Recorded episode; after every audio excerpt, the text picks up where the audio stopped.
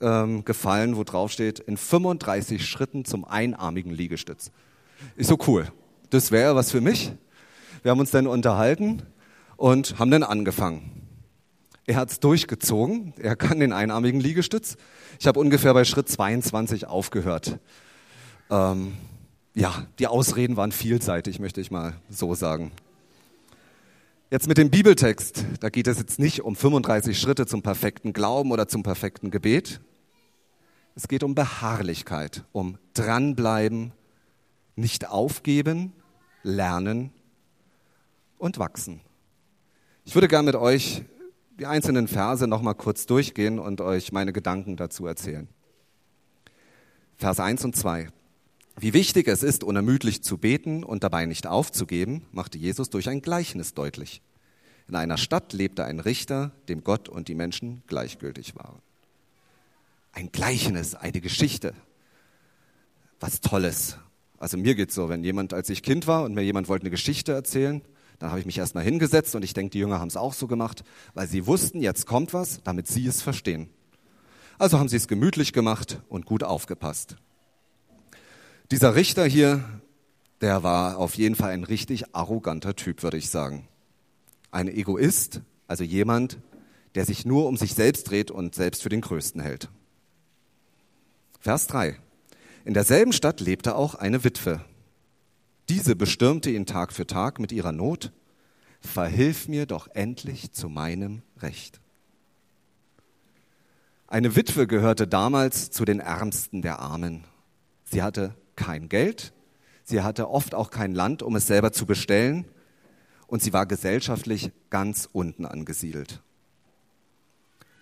Sie ging zum Richter, was ihr sicherlich nicht leicht fiel, und verlangte ihr Recht. Sie ließ sich nicht abbringen, wie wir gesehen haben. Sie kam jeden Tag wieder, ertrug die Sprüche des Richters und ist trotzdem immer wieder hingegangen. Verse 4 und 5. Lange Zeit stieß sie bei ihm auf taube Ohren, aber schließlich sagte er sich, mir sind zwar Gott und die Menschen gleichgültig, aber diese Frau lässt mir einfach keine Ruhe. Ich muss ihr zu ihrem Recht verhelfen, sonst wird sie am Ende noch handgreiflich. Nach vielen, vielen Besuchen der Witwe beim Richter war er entsprechend genervt, hatte sogar Angst, dass sie handgreiflich werden könnte. So half er ihr zu ihrem Recht. Die Witwe hatte ja nichts. Sie hatte keine andere Wahl, als zu diesem Mann, zu diesem Richter zu gehen, der ihr helfen könnte. Und weil sie sich dessen bewusst war, dass er die einzige Hilfe war, blieb sie dran. Auch wir haben vor Gott nichts vorzuweisen. Wir wissen auch, dass Gott alles in seiner Hand hält. Ist für mich Gott die erste Option? Also ich glaube, wenn ich die Frau gewesen wäre, ich hätte erst mal selber probiert, was ich mache. Ja? Hätte hin und her überlegt, vielleicht mich mit Freunden beraten. Heute hätte ich wahrscheinlich gegoogelt, ob es sowas schon mal gab und ob mir da jemand in einem Forum helfen kann. Ähm, aber ich wäre erst ziemlich spät zum Richter gegangen. Ich probiere oft etwas erst selbst und überlege selbst. Und bei manchen Themen in meinem Bereich, in meinen Lebensbereichen, ist, es ist komisch, aber es ist so, ich komme gar nicht auf die Idee, als erstes zu beten. Vielleicht, weil das Leben so schnell fließt, weil ich so viele andere Dinge im Kopf habe. Aber ich komme bei manchen Dingen nicht darauf, als erstes Mal um Hilfe zu bitten und zu beten. Gibt es in meinem Leben Wünsche, Veränderungen, Probleme, bei denen ich dranbleibe und Gott auch so richtig nerve? Wo bleibe ich dran und immer zu? Ich habe drüber nachgedacht. Bei mir sind die häufigsten und sich wiederholendsten Gebete, die sind für meine Familie, für meinen unmittelbaren Umkreis. Ein weiteres Beispiel, was mir einfällt, ist die Mission. Die Menschen, die die Missionare und für deren Begegnung beten, tun das oft sehr beharrlich und intensiv und regelmäßig. Der Unterstützerkreis, der Missionsbund, die eigene Gemeinde, die ausgesendet hat. Vielleicht erleben die Missionare dort auch mehr, dass Gott handelt oder etwas bewegt oder verändert, weil sie so unterstützt werden durch Bitten von uns. Wenn es um Menschen geht, wird Gott auch handeln Wenn wir ihn bitten, bin ich mir sehr sicher, wird Gott zuhören und wird auch etwas tun. Bete ich beharrlich für eine PS4 oder für einen Porsche Cayenne, habe ich so meine Zweifel, dass es bei den sachlichen Dingen auch so gut läuft. Verse 6 bis 8. Und Jesus der Herr erklärte dazu, ihr habt gehört, was dieser ungerechte Richter gesagt hat.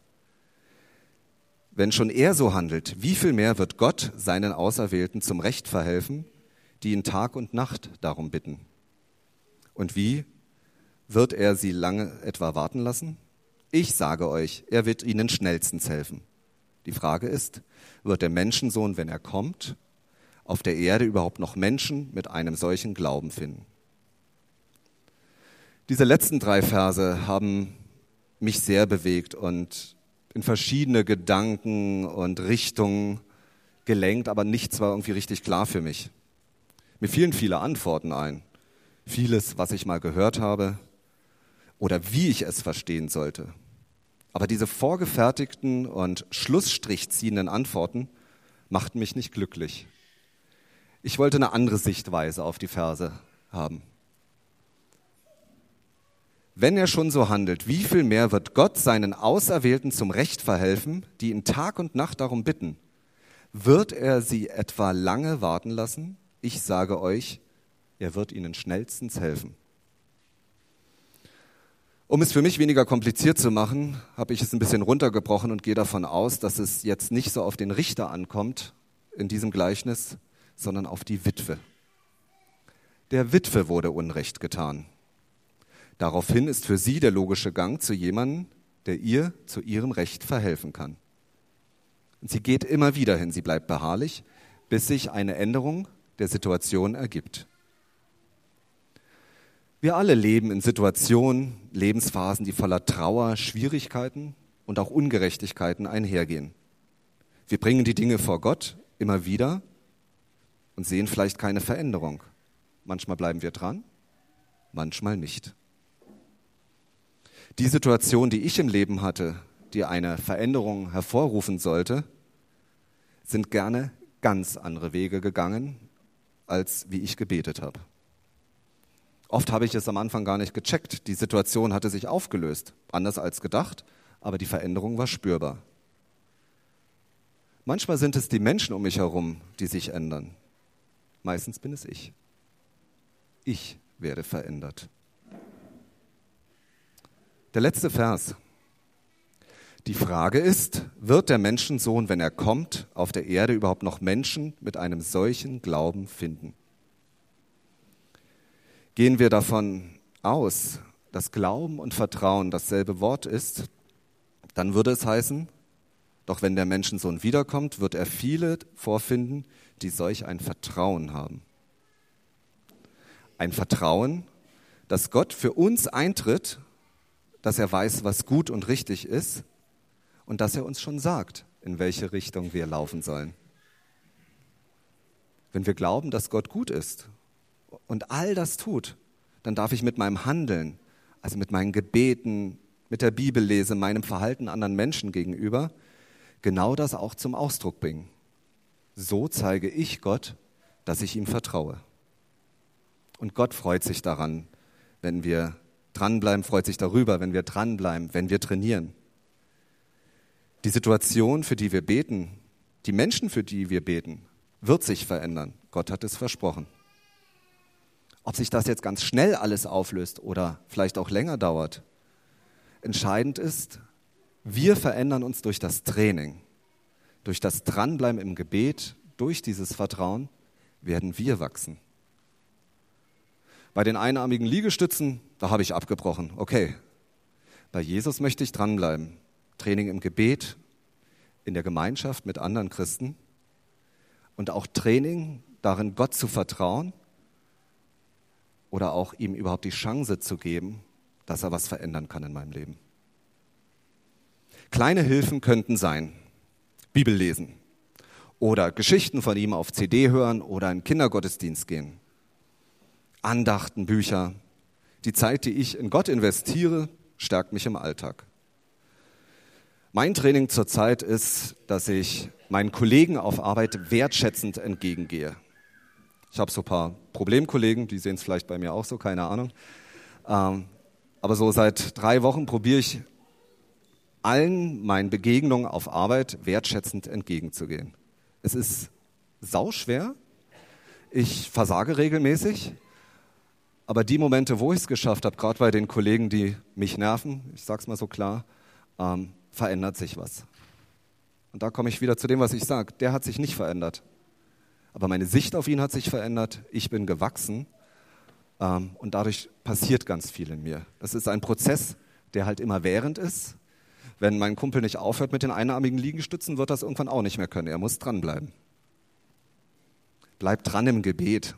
Gebet verändert vor allem mich und die Sicht auf die Dinge. Und Gott freut sich ja, wenn wir uns Zeit nehmen für ihn. Er findet es toll und er nimmt sich auch die Zeit für uns. In welcher Form? Probiert es einfach aus. Letzten Sonntag gab es ja richtig tolle Ideen, wie wir Gott begegnen können. Da gab es den Thomas, der begegnet ihn in der Stille, Guido in der Musik. Die Petra geht in die Natur heraus, um Gott zu erfahren, zu genießen, mit ihm zu reden. Die Katrin begegnet Gott im Zusammenhang, wenn sie Menschen begegnet. Oder auch Sabrina mit ihrem Bible Art Journaling. Da hat sie Zeit für ihn, da guckt sie in die Bibel und widmet ihm ganz viel Zeit. Vielen hilft es auch, Gebetsanliegen mal aufzuschreiben und dann mal nachzugucken, hey, da hat sich ja tatsächlich was getan, da hat sich was aufgelöst. Nimm dir Zeit für Gott. Ich glaube, das ist ganz wichtig. Und oft helfen auch andere Menschen dabei. Bei mir ist es, ich gehe nicht so regelmäßig wie die Petra joggen, aber ab und zu. Und Guido und Ilona, wir unterstützen uns da gegenseitig. Mal hat der eine keine Lust, mal der andere. Dann rufen wir uns an und dann gehen wir zusammen. Und ich glaube, so ist es auch für die Gemeinschaft. Manchmal kommen wir einfach nicht weiter oder sind an einem Punkt, wo es uns nicht gut geht, wo wir vielleicht aus irgendwelchen Gründen gerade nicht wachsen können. Aber es sind Menschen um uns herum, die uns mitnehmen. Und das finde ich wunderbar. Und gerade hier in Elia haben wir so viele Angebote, die wir, wo wir Gott begegnen können. Oder eben auch mal in der Kneipe mit einem guten Kumpel. Ich wünsche uns Beharrlichkeit und das Dranbleiben an Gottes Aussagen. Und ich glaube fest, dass er sich bitten lässt und dass er nicht genervt reagiert wie unser Richter. Er möchte helfen und uns verändern und wir werden im Glauben wachsen. Denn seine Liebe ist größer, größer als das Himmelzelt. Seine Liebe ist tiefer, tiefer als das Meer. Und seine Liebe, sie hält mich, sie hält mich überall. Bevor wir das Lied singen, möchte ich noch mit uns gemeinsam beten.